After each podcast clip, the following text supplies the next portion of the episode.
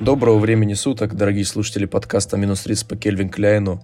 В эфире 32 выпуск. Сегодня из постоянных ведущих я один, потому что мы с Дмитрием э, отправились оккупировать, э, осваивать, вспоминать родные места в нашей родной Сибири. Я на западе, он на востоке. Марсель остался в Петербурге, поэтому у нас сейчас небольшой рассинхрон по времени. Поэтому сегодня я один в качестве ведущего, но в качестве вещателя, слава богу, я не один. Илья, привет. Всем привет.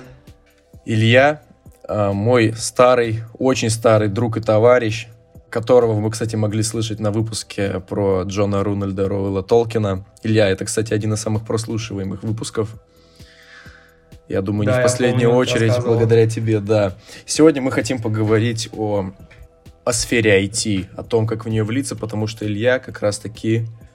А, на какой должности ты трудишься, кстати? Я являюсь э, бэкэнд-разработчиком, пишу на JS. Ага, будем пытаться говорить, так скажем, не для а, какая-то узкая аудитория, попытаемся охватить всех.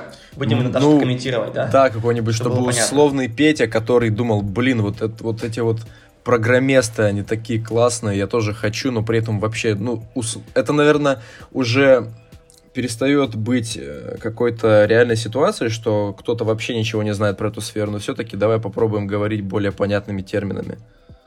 Окей, okay, хорошо. Вот, то есть ты бэк-энд разработчик, который пишет на JavaScript. Что такое бэкэнд? А, бэкэнд, смотри, у нас в IT, когда мы разрабатываем приложение, существует две составляющие. Первая составляющая – это то, что кликает и видит пользователь, то есть то ли это будет, допустим, у нас сайт или мобильное приложение или какое-нибудь десктопное там, приложение. Это фронтенд. То есть это все то, что взаимодействует с пользователем. А бэкэнд – это то, что находится на сервере это то, что обрабатывая данные, которые мы получили с клиента, как-то там взаимодействует с базой данных, с какими-то транзакциями, вычислениями, там, с суммами и отправляет обратно уже какие-то результаты на клиент. Вот, я занимаюсь такими вещами, что я вот занимаюсь базами данных, обработкой различных данных с клиента и прочими такими штуками. То есть ты, по сути, занимаешься математикой? Ну, смотри, на самом деле программирование же подмыли математики, то есть если мы там уйдем в какие-нибудь 40-е, 50-е годы, даже там 70-е, то программирование было уделом математиков, чуваков, которые сидели где-нибудь там в университетах и в свободное время занимались такими вещами. Сейчас э, программирование настолько ушло, прям скакнуло в абстракции, столько появилось много технологий, инструментов, что математика, она уже находится где-то там на, под фундаментом, под корнем, и ты уже явно математику такую серьезную не используешь.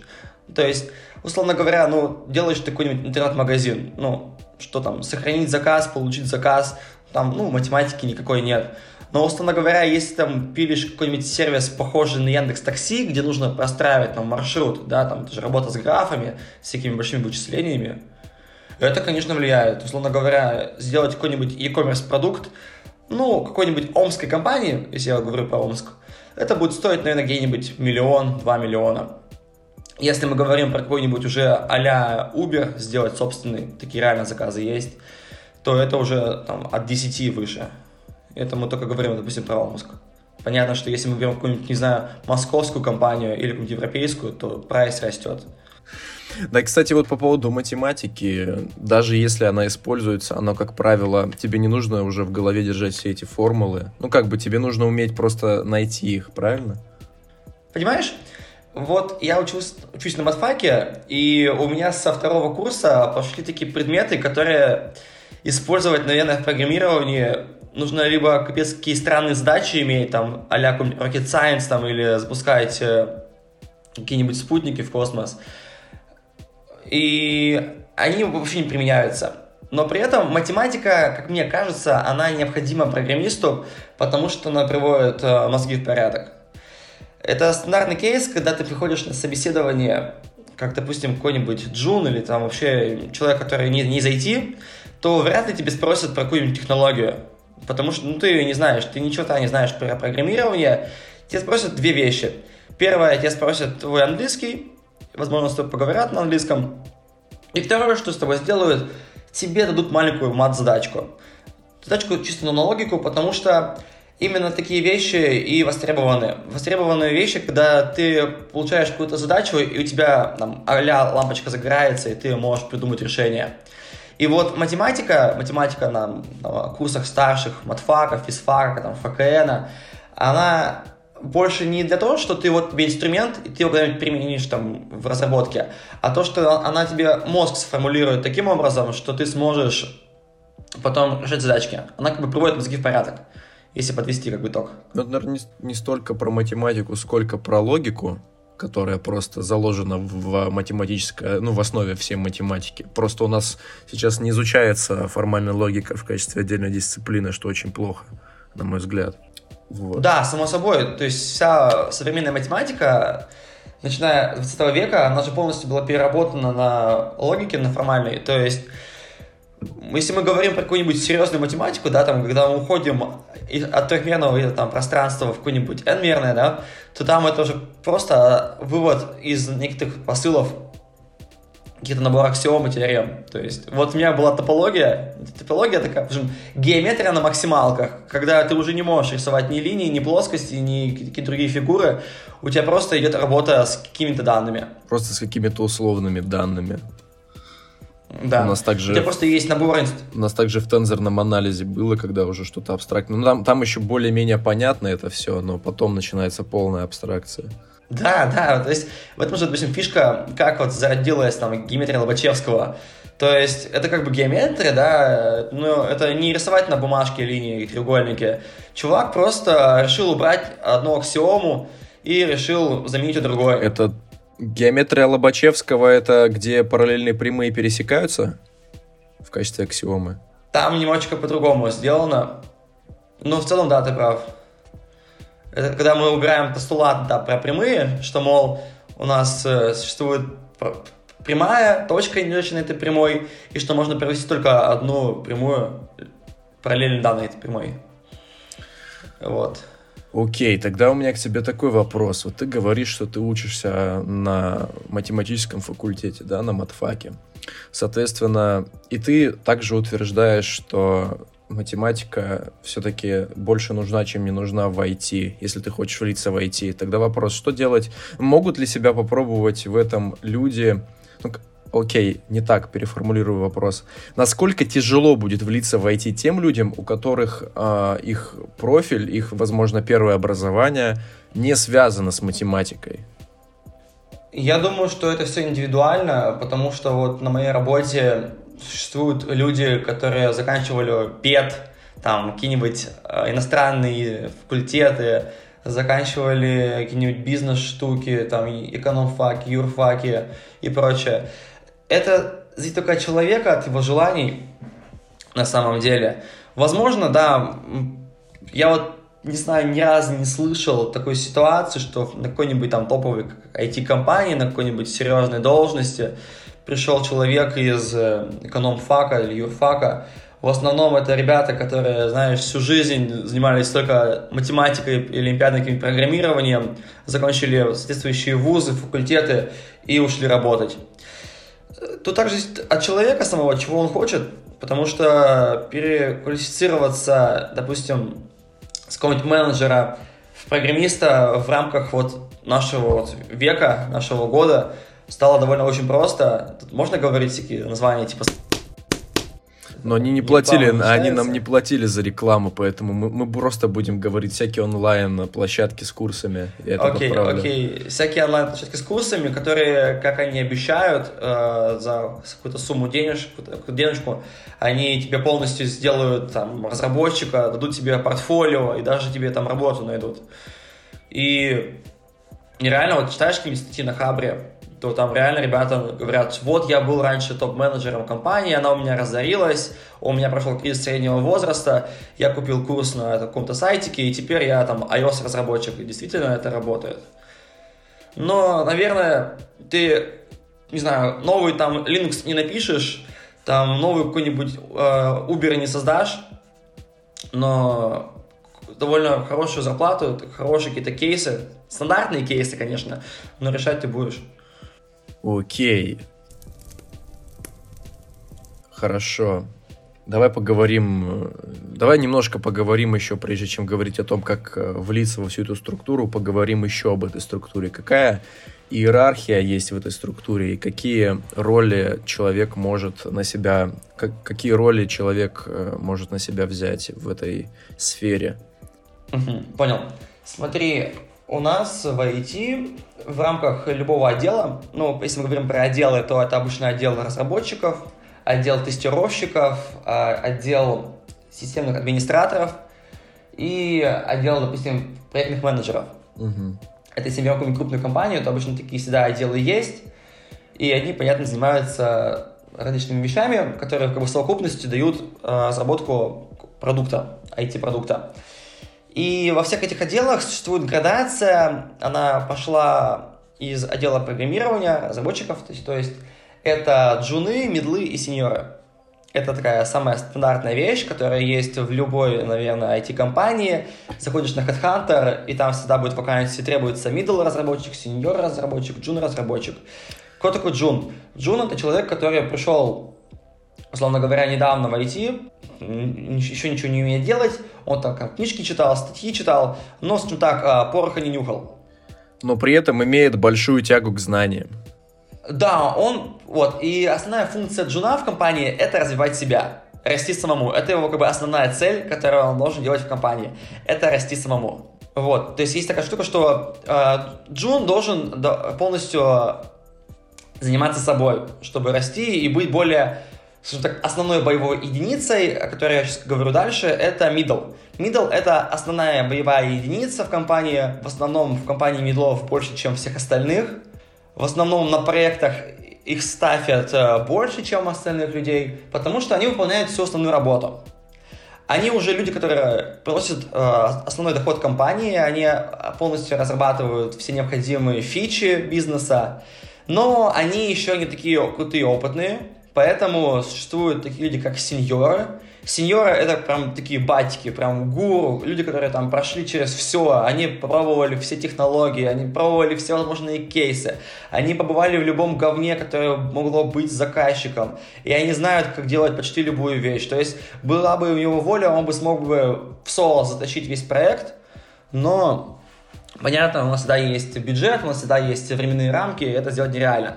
Вот. И сеньор уже, он работает не на себя, он работает уже не на компанию, он работает на тех, э, кто с ним находится в команде. Он уже делится опытом. Он делегирует э, задачи медлам, он обучает джунов, и он уже, знаешь, такой больше не разработчик, он уже потихонечку превращается в такого руководителя, который именно уже контролирует сам процесс разработки. Ну, такой магистр вот. джедай, да? Да, это прям такой батька, которым, кажется, мечтают стать любые джуны, которые только приходят в компанию, они видят этих бородатых таких э, чуваков, которые там, в мантиях, говоря, в могут мантиях. 24 на 7 писать код. А? В мантиях, говорю. Да, да, да, да, которые там говорят на каком-то непонятном эльфийском языке, и ты такой, блин, я хочу таким быть, вот. Хорошо, такой тогда вопрос. Эм, э, есть ли в IT дедовщина? Слушай, ну я думаю, что это зависит от компании на самом деле. Если это какая-то чистоплотная компания, то там такой дедовщины быть не может. Но я слышал истории от людей, где к джунам относились довольно, скажем так, э, стрёмно. Говорили, ну ты же типа джун, ты ничего не умеешь делать. И обычно на них спихивают самую там тупую, однообразную, монотонную работу, которую не хотят выполнять медлы и сеньоры. Там, условно говоря, фикси баги, которые никто не хочет фиксить, пишет тесты, которые тесты на самом деле любой разработчик не любит, поэтому обычно кому-то спихивают, обычно спихивают джунам. Вот. Ну и понятно, на таких вещах э, джуны растут очень медленно, потому что они ничего такого интересного, они делают только тривиальные вещи. И Тут уже нужно Джуну показывать себя, пытаться доказать, покричать э, в толпу, что я вообще-то пришел сюда становиться крутым сеньором, а не писать э, однообразные говнотесты. Вот. Только от человека зависит, на самом деле. Вообще, IT — это прикольная э, отрасль, потому что здесь все только от тебя зависит. Если ты хочешь, ты, ты добьешься. Ты будешь там а, овертаймить, ты будешь ходить на всякие метапы, на конференции, читать миллион книг, писать свои какие-нибудь. И это реально люди увидят и реально тебе... Даже если в твоей компании, в которой ты сейчас, и тебя не замечают, то ты всегда можешь пойти в другую компанию, сказать, вы знаете, я вот на самом деле такой, и тебя повысят. Или хотя бы не повысят, но дадут зарплату больше, чем тебе давали на прошлой работе. Такой вопрос у меня теперь. А, чтобы стать кандидатом в мастера спорта по боксу, нужно выиграть турнир класса Б. А на каком этапе Джун становится мидлом, а мидл становится сеньором? Есть какие-то там, какое-то количество кейсов или их оценка по уровню сложности? То есть, условный какой-нибудь я, будучи джуном, просто прихожу в другую компанию, говорю, что я мидл, я беру, и меня берут. Есть ли такое вообще в этой, в этой сфере? Да, смотри, но тут, наверное, с спортом все проще. Наверное, вот у спорта есть стандарт, да? Да. Которого ты придерживаешься, и в любой, там, не знаю, какой-нибудь секции в любом городе нашей страны, да, ты можешь получить кандидата вот, пройдя вот этот, э, это состязание. Uh-huh. В IT это все довольно условно. То есть э, каждая компания воспринимает, кто такой middle и senior, там, на самом деле, проблема есть, по-разному. И скажем так, пройти аттестацию на уровень выше в разных компаниях тоже происходит иначе, какого-то стандарта нет. То есть, допустим, в моей компании есть два варианта, как ты можешь повыситься. Это первый вариант, просто отработать год, и у тебя каждый год будет аттестация, где тебя руководитель отдела повышает на одну или две ступени. Или проявить себя, это как бы самое хорошее, что ты можешь сделать, это, не знаю, пахать, то есть тебя кинули на проект джуном, но ты там, условно говоря, рвешься к заказчику, хочешь с ним общаться, хочешь говорить с бизнесом, берешь миллион задач на себя, перерабатываешь, и они такие смотрят, блин, чувак, конечно, джун, но пашет за медла, его как бы медлом уже нужно делать быстро, потому что он прям заслуживает это. Такой есть вариант. Ну и третий, конечно, есть вариант, это когда ты условно говоря, был джуном, тебя не повышают, но ты понимаешь, что ты уже вырос из э, джуна в медлы, ты идешь в другую компанию на собес, на собес по поиску медла, и говоришь, знаете, я мидл, вот, я знаю теорию на медла, дайте мне попробовать. И также они тебя ставят, дают тебе другие задачи, но ты себя проявляешь и фиксируешься на новой позиции. Понял. Хор- хорошо, ты говорил про отдел разработчиков, про отдел тестировщиков и прочее. Я знаю, что есть такие еще люди, как э, HR. Ну, и что, кто такие HR, это понятно. То есть они примерно в, в любых, ну, в каждой сфере они примерно одну и ту же работу выполняют. Тим лиды кто такие? По названию понятно, но как им стать, например, можешь рассказать? Да, смотри, я когда тебе говорил про градации уровня развития программиста, да, Джун middle и senior, на самом деле после сеньора рост еще есть. И вот после сеньора у тебя есть варианты, кем ты можешь быть. Обычно после сеньора ты становишься лидом. Ты либо dev lead, ты можешь стать team лидом, и дальше можешь расти, ты можешь там стать архитектором. Можно поговорить потом про архитектор, если хочешь. Смотри, лид в целом это человек, который ведет разработку. DevLead — это человек, который полностью руководит всеми разработчиками в команде. Он полностью контролит весь процесс, он контролит качество кода, качество разработки и так далее. Team Lead — это человек, который контролирует, скажем так, наверное, атмосферу в компании, чтобы каждый выполнял то, что он делал, чтобы он не провисал, не прогорал и так далее. То есть Team Lead на самом деле вопрос довольно спорный, нужен ли он, потому что существуют такие еще вещи, как Project Manager, которые... Вот я хотел про него спросить, может... потому что ты мне как-то однажды сказал, что ну, я, я не выпендриваюсь, я просто... Ты подтвердишь, что так и было. Ты сказал, что из меня получился бы хороший Project Manager. Вот как им стать? А, Project Manager — это уже человек, который может вообще не быть программистом, не тестировщиком, не админом, этот человек может быть реально из другого бизнеса. То есть, почему я говорю, что ты можешь стать... А, Потому что этим человеком может стать даже подкастер, да, получается? Да, ну, понимаешь, Project Manager — это человек, который умеет общаться с людьми, угу. который умеет э, менеджерить процессы, он умеет работать со временем и с ресурсами, он может, условно говоря, спросить заказчика на одном языке, на языке бизнеса, переформулировать этот ответ э, программисту на его языке, на языке технологий. Он, не должен там где-то внедряться в технологии, он просто должен ему доступно объяснить, что он должен делать. Он должен уметь руководить э, периодами разработки, называется спринты. Он должен уметь декомпозировать задачи. То есть это человек, который, знаешь, я думаю, это больше уже как бы человек бизнеса, чем, конечно, разработки. Поэтому я вот как, зная тебя уже давно, знаю все твои какие-то там достижения, считаю, что из тебя может получиться реально хороший PM. Блин, спасибо, спасибо. У меня с моим товарищем всегда стояли споры по поводу IT. А он всегда говорил мне не лезь туда, потому что, типа, вот ты будешь сидеть на одной должности, будешь айтишником на как, в какой-нибудь компании, и ты никогда не вырастешь, будешь просто сидеть в своей будке и, и типа, один как сыч. Я же, зная тебя, зная твой образ жизни, понимаю, что это далеко не так. Расскажи, пожалуйста, как вообще живет э, человек, который работает в IT-сфере? Окей, okay. в плане обычной жизни или в плане жизни как, как работника? Ну, вот как, как у вас как у вас устроены офисы, какие у вас есть приколы всякие в компании, там как вот этот, знаешь, вот этот образ разработчика, который сидит за макбуком в одной очень популярной, но при этом все еще камерной, который тяготеют только определенные жители определенного города кофейни, да? Не будем говорить, какая, пока я не позвал основателя этого, этой кофейни к нам на подкаст. Блин. Было круто, на самом деле. Было бы очень Смотри, круто, блин. Я, на самом деле, так раньше и было, и на самом деле в многих компаниях есть.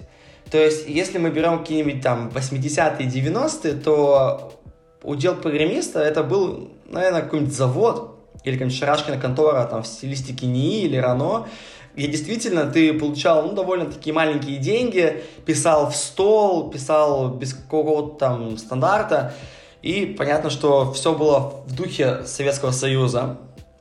Наверное, многие понимают, как устроена, да, как-то культура раб, раз, а, работника Советского Союза. Угу. Потом появляются такие компании типа Фейсбука, Гугла, которые разрабатывали э, студенты, которые, понятно, немножко по-другому смотрят на мир, не как их родители, и они создают новую корпоративную культуру, создают новый стиль того, как нужно работать, и они не делают это каким-то, знаешь, таким патентом, они формулируют новую культуру, которая говорят, вот, смотрите и делайте как хотите. Можете брать, можете не брать. И многие компании, даже вот, вот в Омске, да, там, в каком-нибудь Новосибирске, Тюмени, да, это далеко находится от какой-нибудь Калифорнии, но по духу людям это намного ближе и приятнее, чем какая-нибудь стилистика Советского Союза. И воплотить многие вещи в плане отношения к людям, отношения к работникам, это можно сделать. И поэтому люди стремятся реализовать такие вещи в своих компаниях по-разному. Кто-то покупает, вот как вот, наша компания выкупила целую кальянную, вот, вот у нас в Омске есть крутая кальянная была раньше, которую они полностью выкупили и полностью переделали просто под один этаж, где мы можем чилить и отдыхать. Нормально. Кто-то, допустим, устраивает миллион различных прикольных там тусовок, вписок, где все там, условно говоря, 40 человек в компании просто нажираются, пьют, устраивают офигенные розыгрыши, шутят. И поэтому разработчик, он уже не просто такой знаешь, чувак в свитере, в очках, который работает 24 на 7, это человек уже социума, потому что, может, раньше ты мог быть, да, таким парнем, который просто писал код, но, как показывает практика, код ты пишешь, наверное, 40% из всей своей основной работы. Основной работе ты коммуницируешь с людьми. И вот компании выгодно, чтобы ты э, был в такой среде, работал в такой среде, общался с людьми, где коммуникация поощрялась бы, все, где все было комфортно и приятно. Поэтому сейчас, если мы говорим вот уже про, про IT современное, это уже не такое IT, которое представляет твой папа. Но на самом деле есть такие компании, они как бы заводы и рано остались, и почему-то там до сих пор ребята не хотят ничего такого нового внедрять. Там, кажется, все так же и находится в 90-х. Судя по рассказам людям, которые приходят в нашу компанию, допустим, из таких заведений. Ну, ты сам-то доволен вот вообще, что ты вот попал в IT? Тебе это нравится? Ты этим горишь? Если да, то почему? Помимо всего вышеописанного, вышеперечисленного. Да, я говорю IT, я обожаю в целом всю эту отрасль. И мне кажется, не потому что там могут быть много денег, как говорят, там, доллары и прочие штуки. Нет, я думаю, это как, знаешь, в любой отрасли, если ты музыкант, любишь музыку, если ты программист, тебе просто этот код манит, тебе манит этот процесс разработки, когда ты, допустим, задачу какую-то реализуешь с помощью кода, запускаешь, и это работает. Вот, вот этот эффект решенной задачи, возможно, мне кажется, это реально, вот это Почему многие из математики или физики переходят в IT? Потому что все люди, которые любят математику, физику, они любят процесс решения задачи. Они любят вот этот момент, когда ты тупишь, когда у тебя ничего не получается, когда ты вот что-то потихонечку раскрываешь, что-то, эту шелуху убираешь, находишь вот это зерно, ты сможешь, э, себя преодолеваешь, и ты видишь реальный ответ, этот ответ действительно правильный, и в этот момент ты осознаешь это, и ты прям кайфуешь. Вот, не знаю, испытывал ты такой момент, или кто нас слушает, но вот этот процесс решенной задачи для меня это просто, ну, не знаю, иногда, мне кажется, лучше супер вкусного, не знаю, бургера там или секса и так далее. И поэтому, а в IT, в IT ты делаешь каждый гребаный день, каждый гребаный день ты что-то пытаешься сделать. И почему программисты не любят однообразные задачи? Потому что такой кайф ты уже не испытываешь. Поэтому ты всегда рвешься к чему-то новому, к новому бизнесу, к новым технологиям. Всегда что-то новое открываешь для себя или изучаешь. Поэтому, это как наркоман, ты зависим от Слушай, того кайфа. Илья, вот поэтому вот IT... Я уже, кажется, сам ушел. Ты, да. Нет, ты описываешь вот, IT... Это наркотик, ты, описыв... меня, да, ты описываешь IT, как будто это какой-то Dark Soul, знаешь, вот решить какую-то сложную задачу, получить кайф, это все равно, что с первой попытки убить мученика Лагариуса в Bloodborne, например, там. На самом деле так и есть. Но и только вот, за это тебе платят деньги. быть сеньором. Ага. Что? Я говорю, только за это тебе еще платят деньги. Да, и ты еще потом кайфуешь от того, что два раза в месяц тебе приходит на карточку сумма, и ты кайфуешь теперь от того, что у тебя в кошельке появилась новая деньга. Ну да. И на самом деле страшно быть э, каким-нибудь сеньором или человеком выше сеньора, потому что кайф получить сложнее. Вот. Это, там нужно уже уходить в что-то другое, типа вот в менеджмент, в бизнес, но это уже немножко другая тема для разговора. Окей мы создаем персонажа по имени Вася, который хочет попробовать себя войти. Что нужно делать Васе для того, чтобы как минимум приблизиться, а как максимум устроиться в компанию?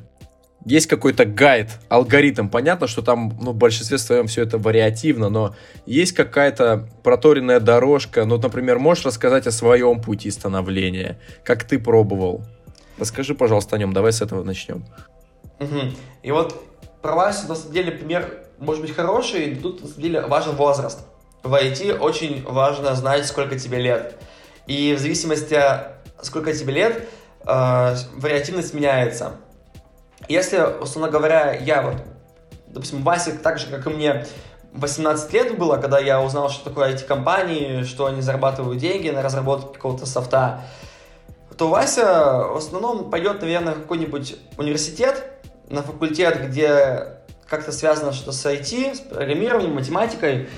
И там два варианта. Либо Вася учится самостоятельно, он читает много книжек, смотрит видосиков на ютубе, читает много статей и гайдов, что-то пытается делать сам, и в какой-то момент он находит IT-компанию. А IT-компании, они безумно любят студентов, они любят технические вузы, вузы даже классические, но где изучают математику, потому что они понимают, что там они могут найти себе новых работников, новых, э, новые кадры. Свежую кровь. Которые, знаешь, э, да, свежую кровь, не испорченную ничем, то есть у них нет какой-то своей четкой позиции, понимания того, и им можно полностью, они как бы сырые, они аморфные, из них можно сделать хорошую какую-нибудь, дать им форму. Поэтому в какой-то момент компании приходят в университеты а, и говорят, знаете, мы тут э, летом объявляем стажировку, нам нужны такие-то разработчики, и вот, давайте идите к нам. У нас будет маленький конкурс, маленькие какие-нибудь испытания, но лучших мы возьмем и будем обучать. Это один вариант. Это если Вася является студентом, то я уверен, вот судя по Омску, если мы берем политех, государственный университет, какой-нибудь Сибади и прочее, всегда у них ходят компании, всегда хантят, э, хантят студентов. В этом проблем нет. Вот в этом проблема только у людей в возрасте, потому что если ты молодой, то тебе найти работу проще. Компания будет понимать, что ты, да, ты пойдешь на джуна, ну, может быть, кого-то ближе к медлу. И тебе будет, и тебе, извиняюсь, я, тебе, я вклинюсь, и тебе будет не стрёмно пойти на джуна, потому что какому-нибудь условному Васе 40-летними уже будет стрёмно, да, когда он уже отработал, условно говоря, где-то на какой-то, возможно, руководящей должности, потом его сократили, и ему будет намного сложнее адаптироваться. А, типа, почему я должен быть женом каким-то, да? Но при этом он уже, да. он уже не может принять то, что он просто ничего не знает, и пора, ну, как бы... Да, то есть, как бы, я что-то уже добился в одной отрасли, а сейчас мне кидают в другую отрасль, и там я начинаю с нуля. Да. Это тяжело воспринимать, конечно, человеку. Вот, студентам, конечно, в этом проще. Ну и все, и получается, Э, студенту становиться довольно, становиться разработчиком довольно просто. Ты просто э, ходишь на компании, в стажировке. И вот в Омске почти каждая IT-компания раз в год хотя бы проводит стажировку на любую отрасль разработки, которая тебе интересна. То ли это будет веб, то есть фронтенд да, или бэкенд, то ли это будет мобильная разработка iOS, Android. Ты всегда можешь найти себе какую-то интересную нишу. Я уверен, что в каком-нибудь Питере, Москве, так как там компании намного больше, найти похожие стажировки тоже можно, довольно просто. Ну вот, знаю МФТИ, у них никогда не было проблем с коллабами с различными компаниями, и найти там себе работу несложно. Сложно, если ты, да, ты, Вася, уже 40-летний, ты недавно работал топ-менеджером какой-нибудь фирмы, ну или просто менеджером каким-нибудь рядовым, тебя уволили, что делать дальше? В моей, на моей памяти были такие ребята, которые работали параллельно у себя, то есть где-то на заводе, либо где-то менеджером, и ходили на курсы, на стажировки со мной вместе. Только если я могу просто забить на универ и ходить на стажировку, то тот чувак не мог забивать на универ, потому что он уже универ закончил, у него уже работа, у него уже жена, дети, и он уже перерабатывает после 8-часового своего рабочего дня еще на стажировке. Ему, конечно, тяжело. Но там еще есть второй вариант. Ты можешь идти на стажировку, ты можешь купить курс. Угу. Курсов сейчас стало капец как много. Они, конечно, стоят там под сотки, но как тебе обещают, что тебе сразу сделают медлом. Не знаю, так вот это или Мне было бы интересно поговорить реально с человеком, который проходил эти курсы, типа, насколько это правдоподобно. Просто для меня это как-то все слишком, ну, как-то розово-очково, как это, ну, просто слишком уж это, слишком все радужно, на первый взгляд. Мне кажется, это немножко не так. Но не будем пока, не буду ни пока, ни, пока mm-hmm. что-то говорить на этот счет, потому что я не знаю, сам не пробовал, не разговаривал с людьми, которые пробовали. Вот ты говоришь, э, студент, технические вузы, либо классические, которые изучают математику. Мне кажется, как раз самое главное это попасть в какую-то компанию. То есть не обязательно... Вот не так Обязательно ли уйти, идти в универ, прям чтобы... Насколько больше преимуществ перед человеком, который в универе учился программировать. Просто у меня есть предмет программирования на данный момент, называется разработка программного обеспечения. И там э, у нас ведет препод, который еще по совместительству, ну, наверное, стандартная история, владелец IT-компании. Вот. И он говорит, да. что то, то, чему сейчас обучают в университете, оно уже лет на 20 устарело. Да, есть такое на самом деле, это правда. Поэтому нужно ли 18-летнему Васе идти на какой-нибудь, ну, условный инфобес, информационную безопасность, если он хочет начать карьеру в IT, или ему лучше сходить, например, в армию, отслужить, и потом просто там почитать книжки, попробовать влиться в эти компанию, и либо же тот же курс купить, например. О, слушай, на самом деле тут все зависит от этого человека, от Васи. Потому что вряд ли, ну, давай так, если ты решил работать за границей, высшее образование тебе нужно в любом случае. Ну да. Ты курсом не... То есть в Google как минимум ты не попадешь купя какой-нибудь курс на какой-нибудь платформе. Тут также зависит от этого Васи. Если Вася просто хочет делать e-commerce продукты, да, mm-hmm. и работать просто в какой-нибудь э, компании, ну вот за Уралом, допустим, да, или там тоже в Москве, Питере, то в основном это все задачи, они вообще не полунаучные, они вообще просто чисто бизнесовые. И то, что он получит на этом курсе, он вполне сможет это реализовать. Понятно, с оговоркой на то, что он будет дальше себя как-то качать, что его компания будет качать.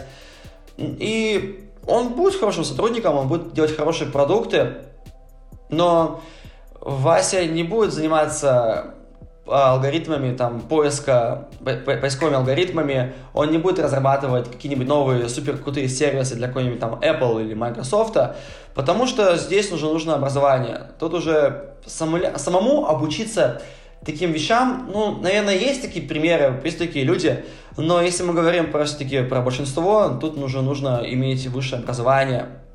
И тут уже без такого, знаешь, бэкграунда, без хорошего компьютер-сайенс, того, чего...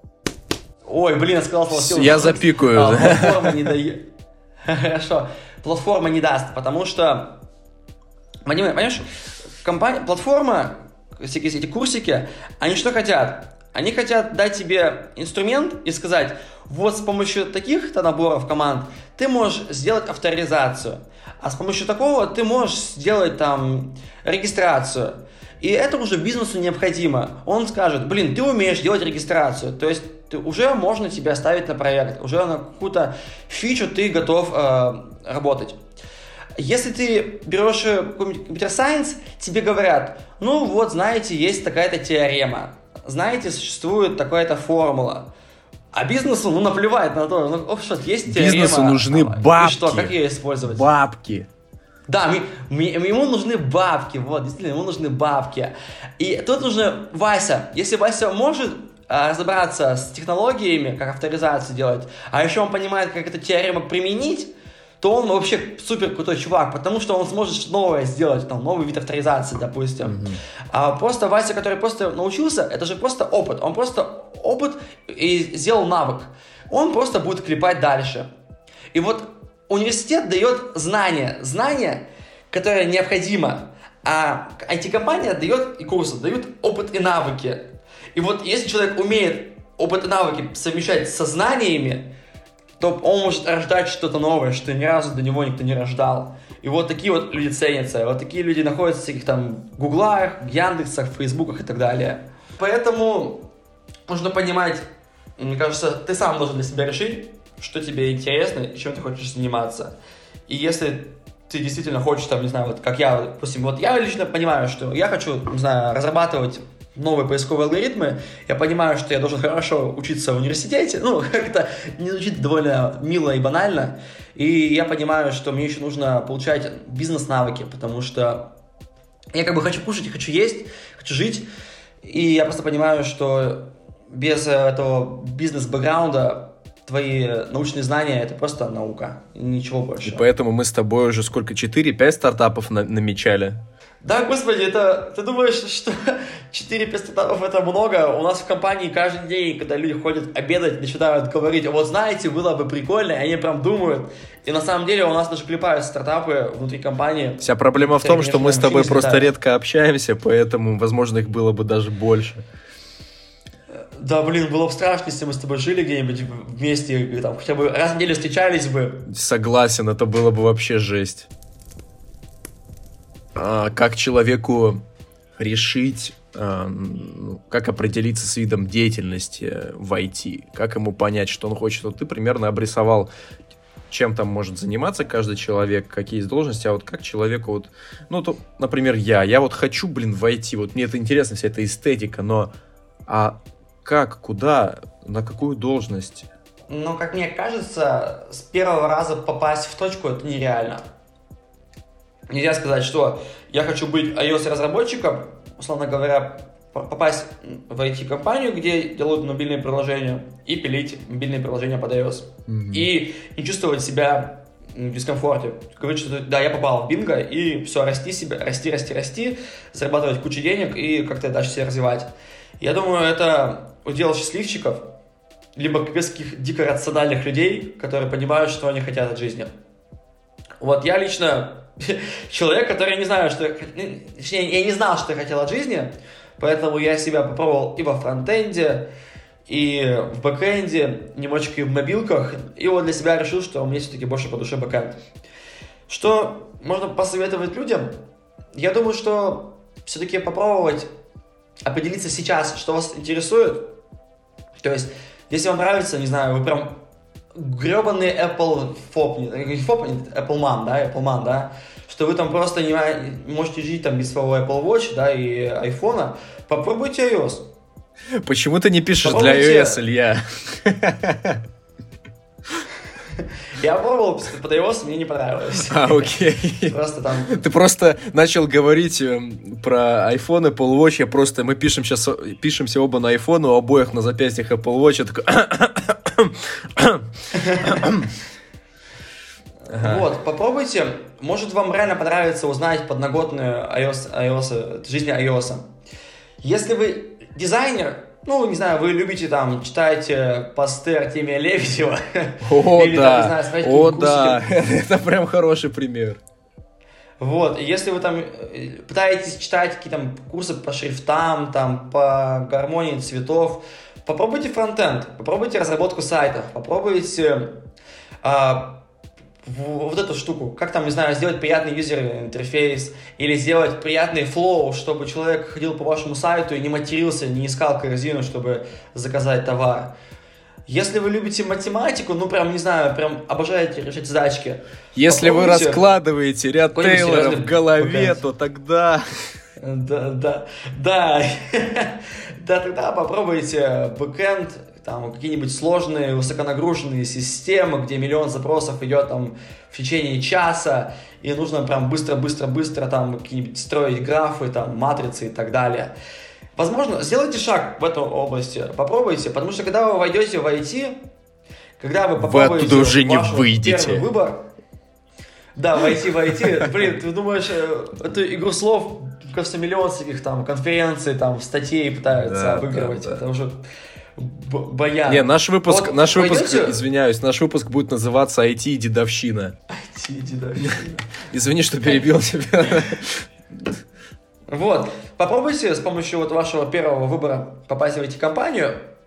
Там вы узнаете миллион других направлений, миллион людей, которые будут рассказывать про эти направления. И, возможно, уже когда вы почувствуете что-то, вот в вашей основной отрасли, в отрасли смежной, вы либо переобуетесь, либо наоборот зафиксируетесь и скажете, блин, iOS разработка просто охрененная, больше никуда не пойду, буду только в ней жить, все. И живешь, и там уже на iPhone 20 уже работаешь, и тебе хорошо. А он еще даже не вышел. А ты уже работаешь. Ну, блин, я говорю, что ну что, человек, который... Не, я про то, что он пойдет... будет настолько крутым, что ему уже 20-й прототип принесут, пока все сидят на 12-х. Да. Он уже будет работать да, на 20-м. Уже... Илья, пожалуйста, дай какое-нибудь наставление тем людям, которые стесняются, сомневаются, попробовать себя или не попробовать. У нас это классическая уже практика. Хм. Ну, первый вариант понять, реально нужно ли вам это, нужно ли вам реально IT, потому что, в общем, я думаю, что есть такое заблуждение, что, мол, я хочу работать на где-нибудь э, на берегу моря, сидеть, пить коктейль, пиноколаду, да, и нажимать две-три кнопки, и получаете там до хрена денег. Если у вас такой, такое понимание IT, то, наверное, вам нужно либо полностью пересмотреть понимание, что такое IT, либо вообще войти не идти. Но если вы все-таки решили, что вам что-то это, это интересно, и вы хотите им заниматься, определитесь, в первую очередь, что вас интересует. Это будет это геймдев, или мобильная разработка, либо веб. И попробуйте, просто загуглите. Вот это звучит довольно банально, но... Just Google, bro. Напишите какой-нибудь. Да. Да, Google, bro, потому что вы увидите на YouTube, на YouTube будет миллион курсов, но Google вам выдаст э, миллион каких-нибудь стажировок, Поспрашивайте э, в универе, загуглите омские, ну не омские, а компании вашего города. И, короче, все в ваших руках на самом деле. Главное сфокусировать цель и она сама постепенно у вас э, выстроится в цепочку этапов, которые вы должны пройти. Потому что когда она выстроится, вы просто будете тратить уже время на изучение, на работу и постепенно идти. В этом-то IT хороша. Вы просто понимаете, что вам нужно делать, чтобы расти.